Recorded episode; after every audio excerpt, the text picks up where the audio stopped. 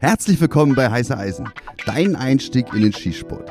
Ich bin der Olli, die Silvana kommt gleich und sie kommt nicht allein. Das kann ich schon mal ankündigen. Es wird nämlich eine ganz besondere Folge, auf die ich mich auch ganz besonders freue. Die geballte Frauenpower heute unterwegs oder hier am Start. Silvana hat sich nämlich mit der Amelie getroffen. Sie ist auch bekannt unter dem Namen Amy 9x19. Ja, Amy kommt aus dem Wiener Raum und ist eine begnadete Sportschützin, eine Ausbilderin, die sich dem Segment Verteidigungsschießen widmet. Und Silvana hat ein paar Fragen an sie gestellt und sie haben sich da in einem Gespräch wiedergefunden im Auto, im Dacia Docker, konspirativ, auf einer Tankstelle in Niederösterreich. Und ich glaube, das wird sehr interessant. Ich bin ganz gespannt, weil ich habe es auch noch nicht gehört. Also, Habt viel Freude, viel Spaß. Tschüss. Hi, Amy. Hallo, liebe Silvana. Ich habe mir überlegt, sage ich eigentlich Amelie Sophie? Das habe ich im Internet. Ich habe dich ja ges gestalkt. Oder sage ich Amy? Was ist dir lieber? Jetzt kommen die dunklen Geheimnisse schon ans, schon ans Licht. Mhm. Also Amelie Sophie ist eigentlich mein offizieller Doppelname. Mhm. Werde aber eigentlich auch nur Amelie genannt. Also das ist mein ganz normaler Name und Amy ist schon tatsächlich immer mein Spitzname gewesen und deshalb ist das auch in den Markennamen einfach mit eingeflossen. Mhm. Also bleibt jedem frei, ich höre auf alles. Okay, jetzt hast du es schon gesagt, Markenname ist ja Amy 9x19. Ich glaube, da ist die Herleitung äh, ganz einfach. Du schießt nur mit 9x19 Munition? Überwiegend schon. Also ich teste natürlich verschiedene Munitionsarten und Kaliber auch durch primär für mich ist einfach von Anfang an 9x19 so das richtige Kaliber gewesen. Auch Glock natürlich, da spielt es halt wieder rein. Genau, und deshalb bleibe ich eigentlich überwiegend dabei und auch bei meiner Maya 15 habe ich jetzt geschaut, dass das wieder in dieses Gesamtkonzept mit reinpasst und beim gleichen Kaliber geblieben ist. Mhm. Jetzt hast du schon gesagt, Glock, ähm, ich habe geguckt, du bist Markenbotschafterin oder wie sagst du dazu? Glock Media Partner. Glock Media Partner. Genau. Was heißt denn das alles genau? Heißt eigentlich nichts anderes, als dass ich eine offizielle Kooperation mit Glock habe. Wow. Und hm, von Glock selbst immer direkt vor dem offiziellen Launch oder vor der Vermarktung der Produkte zum Beispiel neue Pistolenmodelle zur Verfügung gestellt bekomme, die dann auch testen darf und auch meinen Followern diese ganzen neuen Pistolen und Produkte oder Sets, was es da halt auch immer alles gibt, ganz neu präsentieren darf, eigentlich so als eine der ersten. Boah, das ist also wirklich, wenn ich mir was wünschen dürfte, das ist doch ein Traum, oder? Also hast ist, du dir das ist gewünscht? Ein Traum.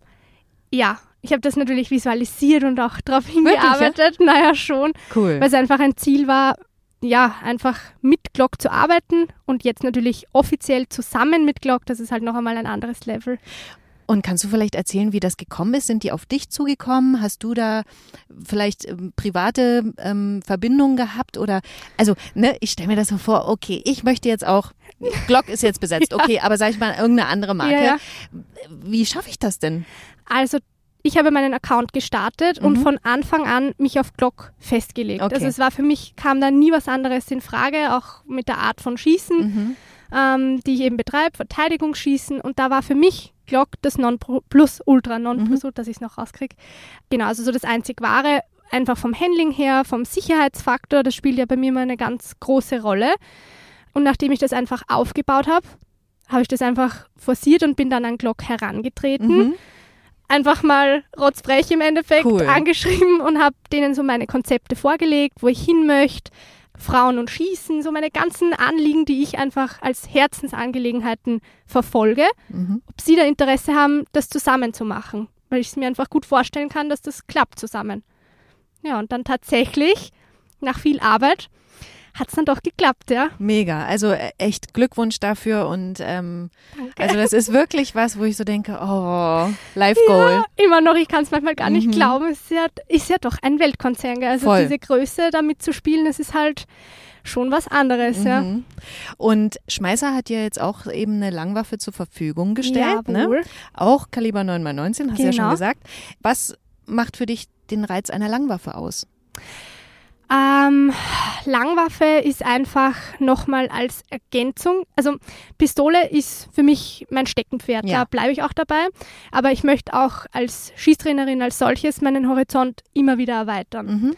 Und dann war es eben die Frage, ja, Langwaffe, welches Modell, wie viel Zoll soll der Lauf haben, alles, was man sich eigentlich überlegt, wenn man sich eine Langwaffe anlegt oder anschafft. Und dann ging es um die Kaliberfrage wieder. Mhm. Und dann natürlich, oh, Konzept 9x19 im Namen steht, jetzt passt es eigentlich ganz gut rein.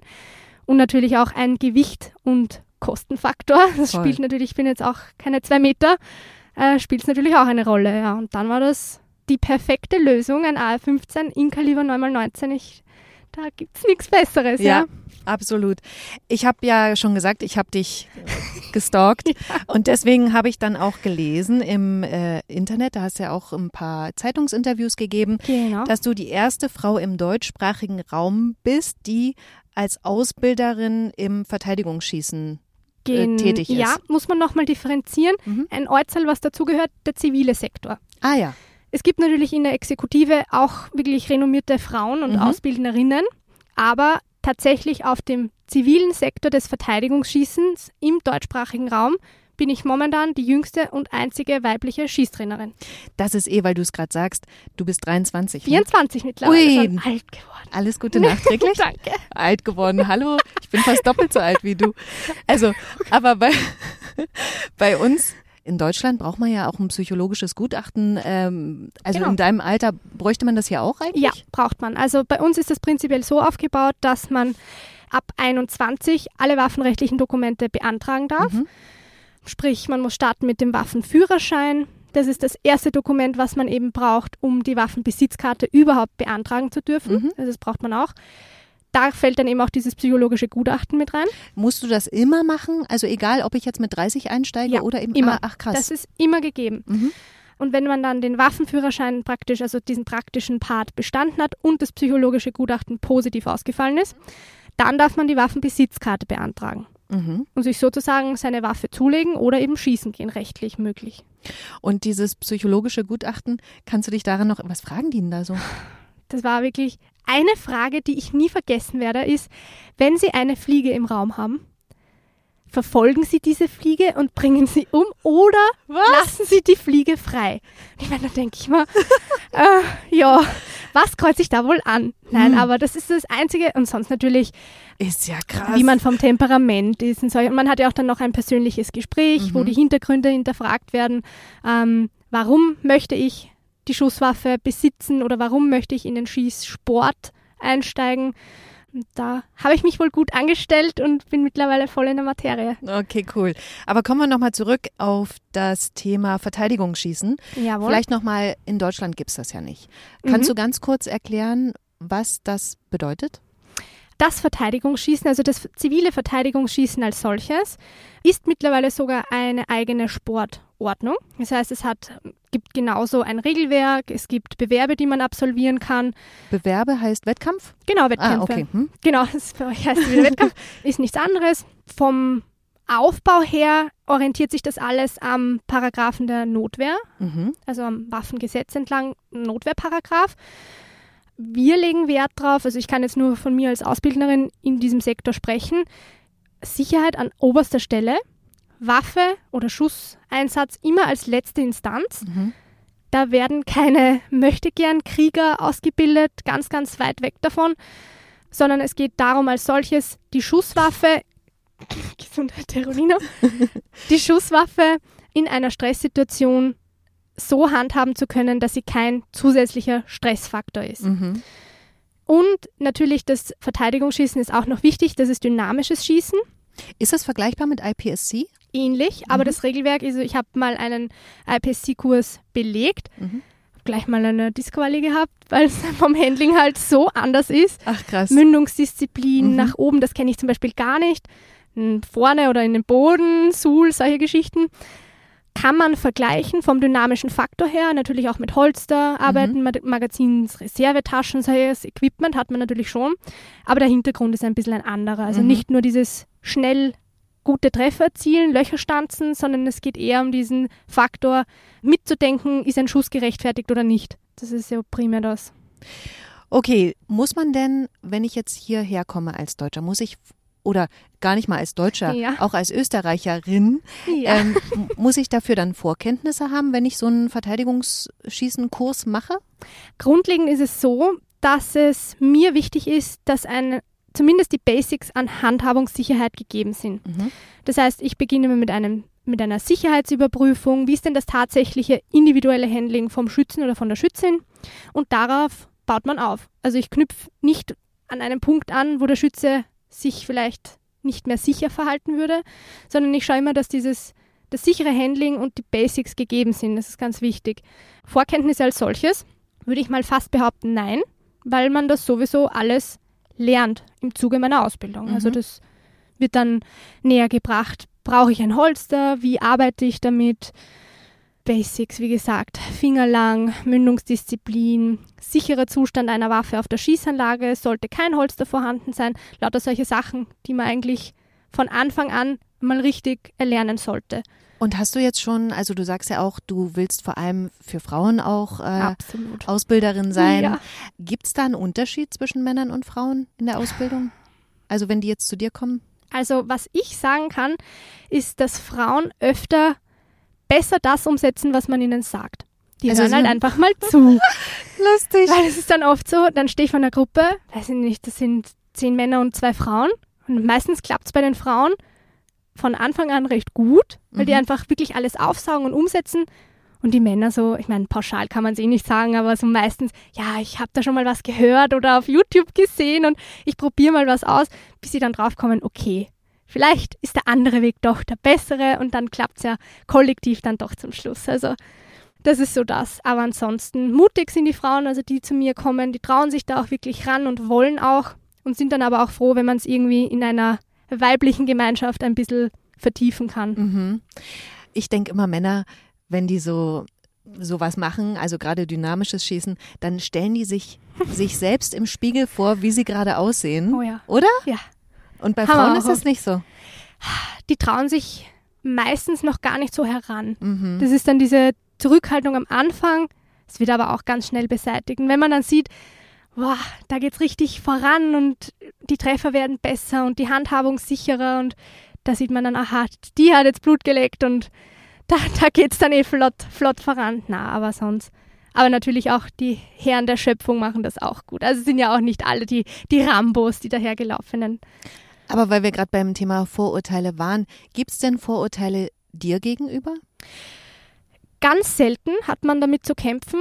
Äh, ja, das blonde Püppchen, schauen wir uns mal Voll. an, was die so ich kann überhaupt. Meistens ist es so, also bis jetzt war es immer so. Ich hatte vielleicht anfangs kurz zwei krumme Blicke im Kurs, so meistens ältere Herren. Muss man einfach dazu sagen, gell? aber ich räume sowas einfach mit Kompetenz aus dem Weg. Mhm. Das ist dann nach fünf Minuten merken die, aha, das ist nicht nur Show oder ich spiele eine Rolle, sondern das ist meine Passion. Mhm. Und dann geht das auch gut über die, cool. über die, Bühne, ja. Ich habe ähm, tatsächlich auch so eine ähm, Erfahrung gemacht und zwar hatte ich ähm, Medientraining früher mal gegeben ja. für Polizisten und da kam das ab und zu mal vor, dass wenn die in den Raum reinkamen, dass sie erstmal auch gesagt haben, zum Beispiel, wann kommt denn der Chef? Oh Gott. Und ich dachte so, ja, okay, ich bin ja hier nicht die, die den Kaffee bringt. Ja. Also ich, ich bin der Chef. Und dann so, ne, die hatten dann irgendwie, was weiß ich, wie viele Sterne auf der Schulter mhm. und ähm, uh. hoch studiert und ja, ähm, da, aber das, ich kann das nur bestätigen, was du sagst. Also dann zwei, drei Minuten ja, und ähm, dann hast du sie, so weil die es. einfach sehen, ja man, man weiß ja, was man kann und man muss das nicht unter den Scheffel stellen. Und das ist geschlechterunabhängig. Wenn ich in was gut bin, dann kann ich das auch gut vermitteln. Mhm. Und denkst du, Kleidung spielt eine Rolle? Ganz schwierig. Ich bin jetzt weder so die Überprinzessin, die dann im Swarovski-T-Shirt auf der Range steht mit Ausschnitt, aber ich bin 24 und ich brauche mich auch nicht verstecken. Also ich kann genauso ein hochgeschlossenes, körperbetontes T-Shirt tragen und möchte ja auch gut ausschauen. Ich tue ja was dafür, braucht man sich auch nicht verstecken. Aber natürlich ist, spielt das Auftreten auch ein bisschen eine Rolle, zumindest mhm. für den ersten Eindruck. Aber wie gesagt, selbst wenn dann die Vorteile ums Eck kommen, die, wie gesagt, die kleine blonde Barbie, dann ist das ganz schnell, schnell aus dem Weg geräumt. Okay. Und weil du ja auch gesagt hast, du willst dich an Frauen richten. Was ich mich wirklich gefragt habe, also absolut, du kannst es dir leisten. Also das will ich nochmal sagen. Alle, die Amy 9x19 nicht kennen, geht auf ihr Instagram. Oh, danke. Wirklich. Ich, deswegen, ich freue mich auch, dass ich den Podcast jetzt mit dir machen kann, Super. weil ich glaube, ein Mann kann das gar nicht so sagen. Dann kommt das gleich wieder ja, komisch rüber. Aber wirklich, also ja. fette Props. Also, Danke, aber ich, ich frage mich wirklich, ob du nicht, wenn du ähm, eben so sexy Fotos auch machst, ob dann nicht vielleicht Frauen eher denken, oh nee. Weißt Komischerweise du? gar nicht. Ach. Also ich muss mich, ich habe noch nie einen komischen Kommentar bekommen von einer Frau, die meint, das geht nicht zusammen. Mhm. Also wie gesagt, ich mache Sport, ich schaue auf mein Äußeres, ich tue ja was dafür, dass ich auch ein äußerlich ansprechendes Erscheinungsbild mhm. habe. Das ist eine Komponente, die mich ausmacht und mein Job. Für mich geht aber das Aussehen nicht Hand in Hand mit meiner Kompetenz. Absolut. Wie ich aussehe, ist komplett egal. Ich bin gut in dem, was ich mache. Und das vermittle ich. Und deshalb, ich habe ganz, ganz viele, also meine Zielgruppe sind auch ganz viele Frauen, mhm. die dann sagen, wow, das ist ein Vorbild. Weil man kann auf sich achten und was können. Also es ist nicht nur der eine Stempel oder der andere. Mhm. Aber ich muss da jetzt noch doch nochmal, aber weil ich habe ja auch die Kommentare gelesen. Also ja. die Männer sind, die springen da schon auch mehr drauf an, ne?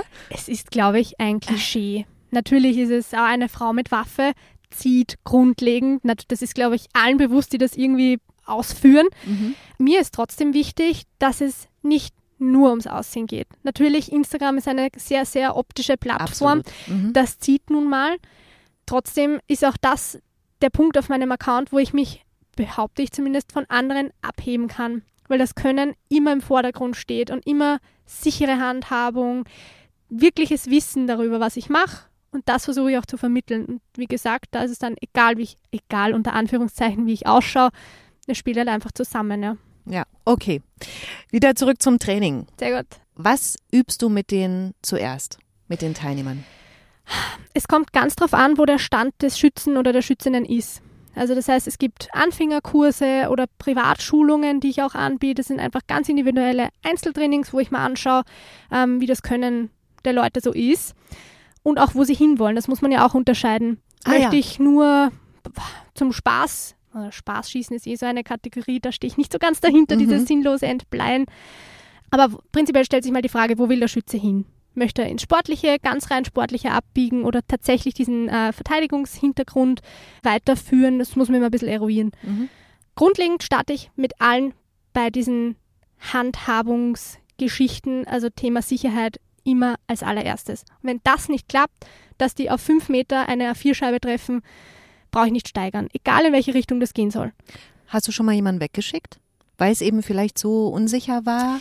Oder kriegt man das immer hin? Ich habe jetzt so noch nicht die Erfahrung gehabt, dass ich gesagt habe, das ist so sicherheitstechnisch gefährdend für alle Beteiligten. Such dir lieber ein anderes Hobby. Mhm. Ich persönlich nicht. Auf der Schießanlage ist es schon mal vorgekommen. Mhm. Das wissen aber die Leute dann selbst oder dass sie einfach im Zuge der Ausbildung draufkommen, sag mal, das ist überhaupt nicht das Hobby für mich. Ah ja. Neulich zum Beispiel habe ich einen Kurs gegeben und eine ältere Dame wurde von ihrem Gatten angemeldet. Und die hat dann gesagt, sie weiß gar nicht, was das jetzt ist und worum geht es denn oh. heute. Und dann habe ich gesagt, schauen wir es uns an. Wenn es nichts ist, macht nichts. Dann brechen wir es einfach ab. Mhm. War dann auch der Fall. Es hat ihr für sich nicht gefallen. Sie wollte es von vornherein nicht und dann zwinge ich da auch nicht. Ich dränge das niemandem auf. Ich möchte nicht, dass sich jemand unwohl fühlt oder damit hantieren muss. Es soll auch ein schönes Gefühl sein oder uns Spaß machen, sonst findet man den Zugang ja gar nicht.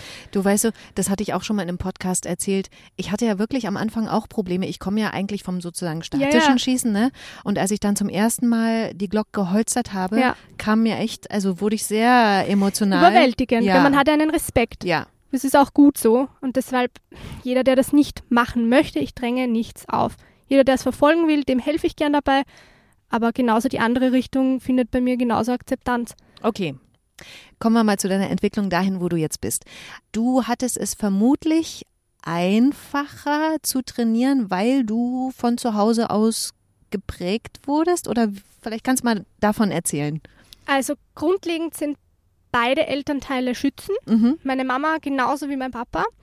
Mein Papa ist im militärischen Bereich tätig und das war bei uns zu Hause nie ein Tabuthema. Mhm. Es wurde nie versteckt, aber mir auch nicht auferlegt mhm. oder so, jetzt mach doch mal. gar nicht. Es war dann eher so, ähm, mit zwölf war dann so dieses Interesse da, wo ich gefragt habe, Papa, dürfte ich vielleicht mal? Und dann im gesicherten Rahmen die ersten paar Schuss abgegeben. Mhm. Uh. Und da habe ich dann Blut geleckt. Das heißt, für mich war klar, ich will das, sobald es mir rechtlich möglich ist zumindest, vertiefen. Das heißt, ich habe dann ganz normal, wie jedes andere Mädel, meine Schule fertig gemacht und angefangen zu studieren und lauter solche Geschichten. Habe aber, wie gesagt, mit 21 dann begonnen, Vollgas da rein zu starten, in diese ganze Materie Schießen. Also alle waffenrechtlichen Dokumente beantragt, mhm. Kurse absolviert, natürlich ganz, ganz viele Einzeltrainings mit meinem Papa genossen, muss man ja auch Richtig sagen, das gut. war da der Vorteil. Mhm. Genau, und habe das aber aus eigenem Interesse heraus verfolgt und habe dann das ganz, ganz große Glück gehabt, aus meiner Passion heraus meinen Beruf machen zu können. Das kann ja auch nicht jeder behaupten. Und mittlerweile Vollzeit-Schießtrainerin. Und, ich sag's nochmal, Glock. Glock Media Partner. Mega. Okay. Genau. Aber weil du es jetzt gerade schon gesagt hast, dein Vater, ich sag's jetzt mal, Sag's. ist Heinz Eichinger, Richtig. Ähm, behördlicher Schießausbilder. So Buchautor. Ja. Und als ich Olli gesagt habe, weißt du eigentlich, wer ihr Vater ist, war der total so, oh mein Gott, also das ja. Äh, also, ne, ich komme ja aus komplett aus, aus nicht dieser ja, Welt. Ja, ja. Ich kannte ihn jetzt nicht, Mhm. aber für viele, glaube ich, ist In der der echt eine Nummer. Hat einen Namen, ja. Das braucht man nicht abstreiten. Und apropos Namen, also du trittst ja jetzt, wie gesagt, auch als Amy 919 auf, aber machst du das mit Absicht, dass du nicht Eichinger sozusagen als Eichinger auftrittst, weil du dich vielleicht abgrenzen willst? Also ich bin ganz, ganz stolz auf meinen familiären Hintergrund Mhm. und auch auf den Namen Eichinger. Da steht so viel für mich dahinter. Für mich war aber trotzdem klar, wenn ich mit etwas glänze, dann durch mein eigenes Können. Da brauche ich mir keinen Namen umhängen oder bin nur das Töchterchen und nur weil es die Eltern vielleicht gut können. Ah, Mir wurde nichts geschenkt. Im Mhm. Gegenteil, ich habe das immer eigentlich bewiesen. Da steht mehr als der Name und ich habe es mir alles selbst erarbeitet. Und deshalb auch diese Trennung. Ich verheimliche ja meinen Namen nicht, aber ich stehe auch noch für was anderes. So ist ja nicht. Boah, das finde ich voll gut, echt. Also es ist auch so nachvollziehbar. Also es ist genauso wie die Frau von zu sein. So ist ne? es. Also will man nicht. Aber es schießt ja niemand für mich. Also das ist ja dann immer das, da kommen die Leute dann ja auch drauf, aha, die macht es ja doch selber, so ist ja nicht. Das Thema hatte ich auch schon mal im Podcast, ist, ähm, was sagst du den Menschen, die sagen, mit Waffen will ich nichts zu tun haben? Denen rate ich weder einen in die Hand zu nehmen, noch es komplett zu lassen. Ich versuche Leuten meinen Zugang zu erklären, der Sicherheitsaspekt, was ich tatsächlich damit mache, in welche Richtung es gar nicht geht. Also Mhm. dieses super taktikule Operator-Dasein ist jetzt nicht das, wofür ich stehe.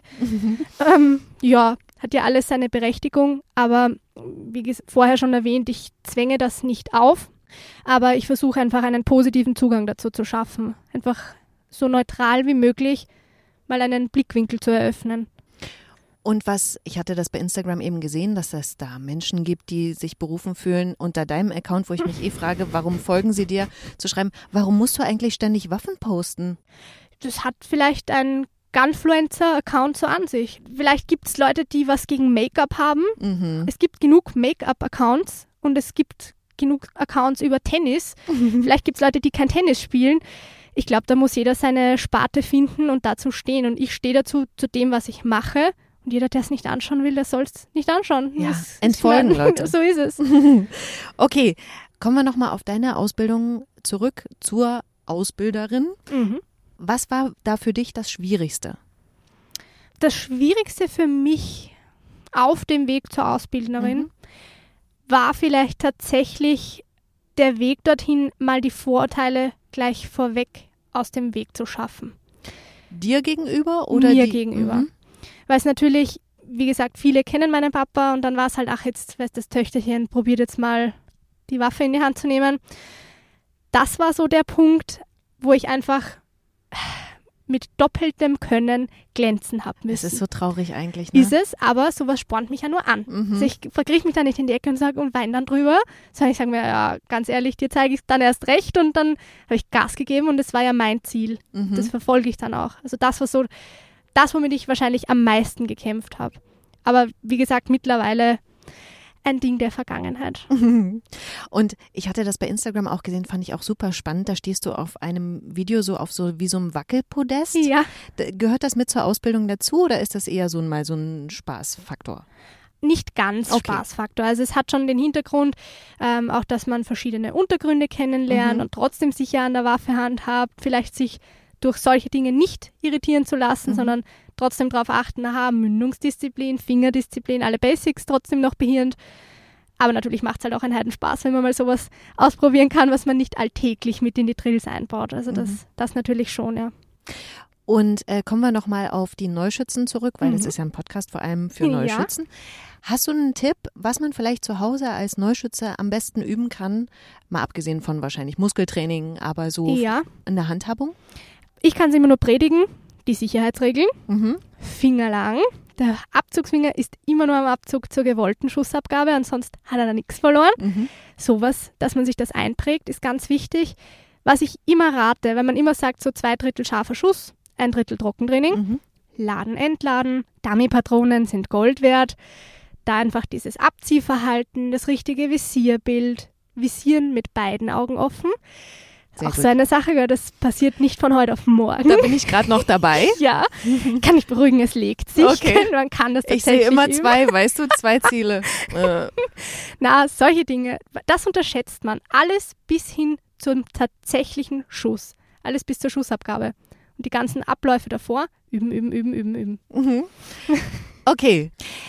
Zum Abschluss, vielleicht kennst du das, kommt die Frage immer wieder, was war dein skurrilstes Erlebnis? Kannst du uns davon erzählen?